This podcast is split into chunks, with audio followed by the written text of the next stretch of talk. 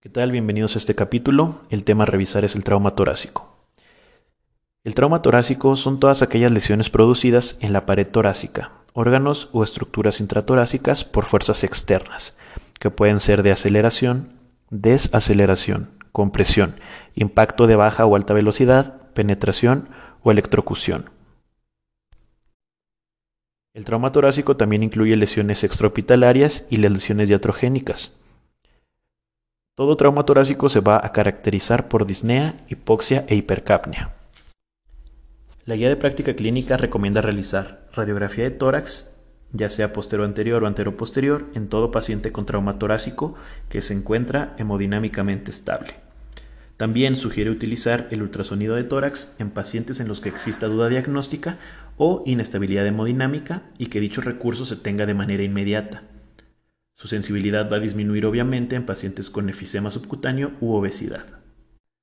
Primero vamos a revisar el neumotórax simple, el cual es una presencia de aire entre la pleura parietal y la visceral, y este está asociado a traumatismos penetrantes y no penetrantes, e incluso existen presentaciones espontáneas. Este aire genera alteraciones en la ventilación y en la perfusión. Dentro de las manifestaciones clínicas, pues estas van a depender del porcentaje de afección de la cavidad torácica. Los hallazgos clínicos característicos son la disminución del murmullo vesicular, en la zona afectada obviamente, aunado a una hiperresonancia de la percusión. El estudio diagnóstico recomendado es la radiografía de tórax, la cual va a mostrar una radiolucidez en el área afectada.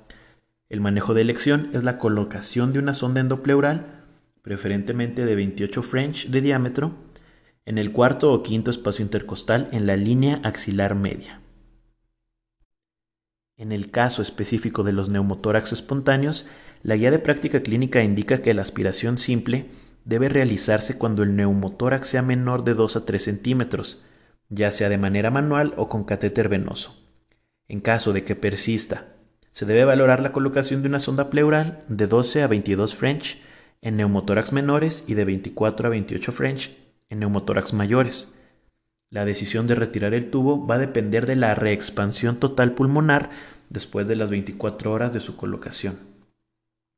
En caso de que exista una falta de respuesta o recidiva, se debe considerar una cirugía torácica, específicamente una toracotomía o una pleurodesis, la cual es una esclerosis de las pleuras por un agente químico, como pueden ser los silicatos, la yodopovidona, la monociclina, tetraciclinas o bleomicina en caso, claro, de no ser candidatos a cirugía.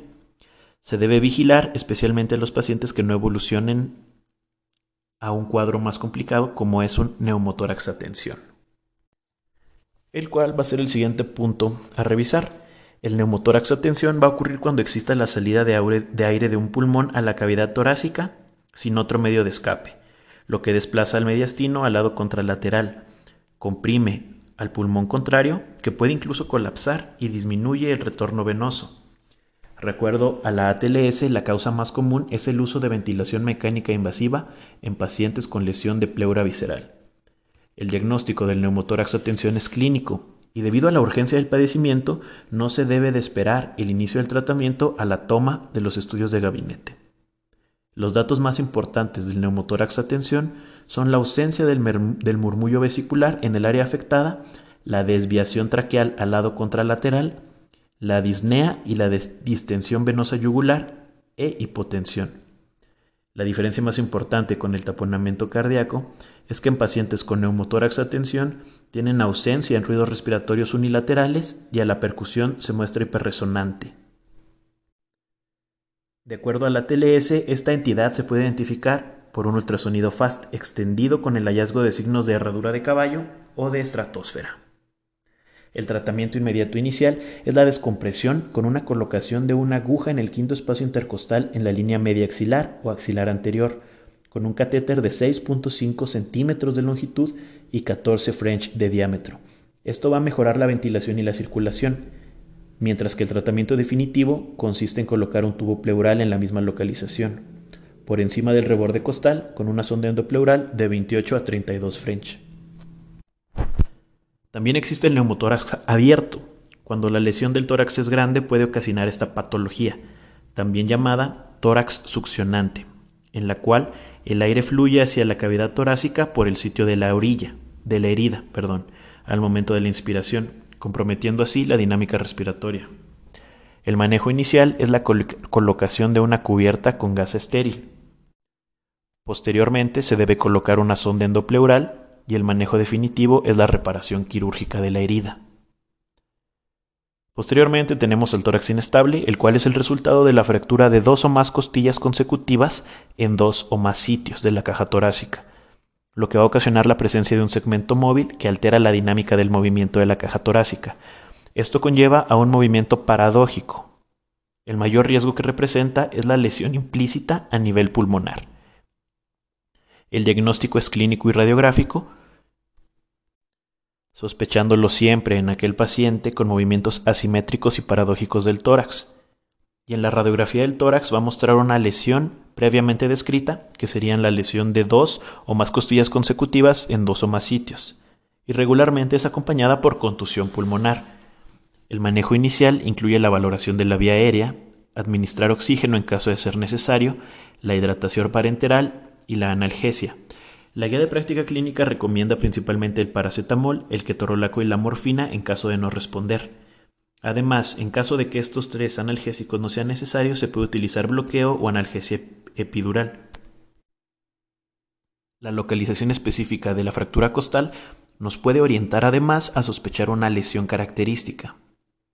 Si la lesión se encuentra entre la primera y la segunda costilla, podemos sospechar de una lesión en los grandes vasos. Si se encuentra entre la tercera y la octava, debemos buscar lesiones en pulmón, bronquios, corazón y en la pleura.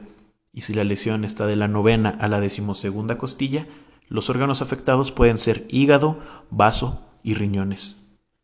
La guía de práctica clínica recomienda la estabilización quirúrgica mediante osteosíntesis de las costillas de fracturas en caso de que exista desplazamiento, más de 3 centímetros, un hemotórax con más de 1000 mililitros o un drenaje mayor a, 200 por hora en 3 horas. Además, la falta de reexpansión pulmonar, contusión pulmonar asociada a un tórax inestable, ruptura diafragmática, hemotórax o la falta de respuesta al tratamiento no quirúrgico. Otra entidad posible después de un traumatismo torácico es el hemotórax, el cual es la presencia de sangre en la cavidad torácica, siendo la principal causa la lesión de los grandes vasos o de los vasos intercostales. El diagnóstico es clínico, encontrando disminución del murmullo vesicular en el hemitórax afectado, con matidez a la percusión, a diferencia del neumotórax que, que se muestra una hiperresonancia. La radiografía de tórax va a mostrar una radiopacidad y muchas veces es difícil distinguirla de otros tipos de derrame pleural, el manejo también consiste en la aplicación de una sonda pleural de 28 a 32 French en el quinto espacio intercostal, también en la línea media axilar. Esto nos va a permitir, además del drenaje, vigilar el sangrado, para una correcta y adecuada reanimación y evitar algún otro tipo de complicaciones. Dentro de estas pueden estar la formación de coágulos e infecciones del sitio. Se denomina hemotórax masivo la acumulación rápida de más de 1500 mililitros o un gasto mayor a 200 mililitros por hora por 2 a 4 horas, o un tercio o más del volumen sanguíneo en cavidad torácica, comprometiendo la ventilación y la circulación. Por lo general es resultado de un trauma penetrante. En esta entidad también podemos observar, agregado a la clínica, colapso, aplanamiento de los vasos del cuello e hipotensión. El manejo inicial consiste en la valoración de la vía aérea y mantener una adecuada circulación incluyendo el monitoreo cardíaco, la oximetría de pulso, siguiendo las bases del ABC de la TLS. Además, se debe mantener una circulación con cristaloides y preferentemente con derivados sanguíneos. Los pacientes con hemotórax masivo deben ser tratados mediante toracotomía de urgencia. Posteriormente tenemos al taponamiento cardíaco, el cual consiste en una acumulación de sangre en el saco pericárdico, comprometiendo el llenado cardíaco. La causa más frecuente son lesiones penetrantes y su aparición depende de la cantidad de líquido y la velocidad de evolución. Los datos clínicos incluyen a la triada de Beck, la cual está caracterizada por ingurgitación yugular, hipotensión y disminución de los ruidos cardíacos. Además, pueden demostrar también el signo de Kussmaul, el cual es un aumento de la presión venosa a la inspiración, o el pulso paradójico, el cual es una disminución de la presión sistólica de más de 10 milímetros de mercurio durante la inspiración. El diagnóstico del taponamiento cardíaco se realiza mediante ecocardiograma, FAST o ventana pericárdica en una tomografía. El tratamiento inicial requiere una reanimación hídrica parenteral mientras se prepara el paciente para entrar a quirófano. Y el tratamiento definitivo y de elección es la reparación quirúrgica, una pericardiotomía mediante toracotomía por un cirujano calificado, obviamente. Una alternativa es la pericardiocentesis, la cual es diagnóstica y terapéutica. Sin embargo, en caso de realizar este procedimiento, se deberá hacer de cualquier manera una exploración quirúrgica con reparación de la herida posteriormente. Por último, en trauma torácico tenemos la disección traumática de la aorta, la cual es una de las principales causas de muerte súbita. Se da clásicamente en pacientes con caídas de gran altura o en accidentes automovilísticos. El sitio más frecuente de lesión es cerca del ligamento arterioso. Su evolución es rápida y generalmente fatal y es sumamente peligrosa ya que no existen signos o síntomas patognomónicos. Así que se debe sospechar de esta entidad con el antecedente de un trauma por desaceleración, dolor torácico, hipotensión persistente y presencia de radiografía de tórax de ensanchamiento mediastinal, además de desviación de la tráquea o del esófago hacia la derecha. Y como habíamos mencionado anteriormente, hay que siempre sospecharlo cuando existan fracturas de la primera o segunda costilla, además de fractura de la escápula. En caso de que tengamos sospecha clínica, se recomienda siempre realizar una angiotomografía, ya que se considera el mejor estudio de imagen de tamizaje.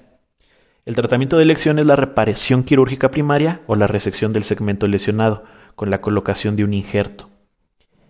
El ATLS nos indica que en ausencia de contraindicaciones es necesario establecer un control sobre la frecuencia cardíaca, tomando el agente de elección, un beta bloqueador de acción corta como es el esmolol, con la meta de menos de 80 latidos por minuto y una presión arterial media entre 60 y 70 milímetros de mercurio.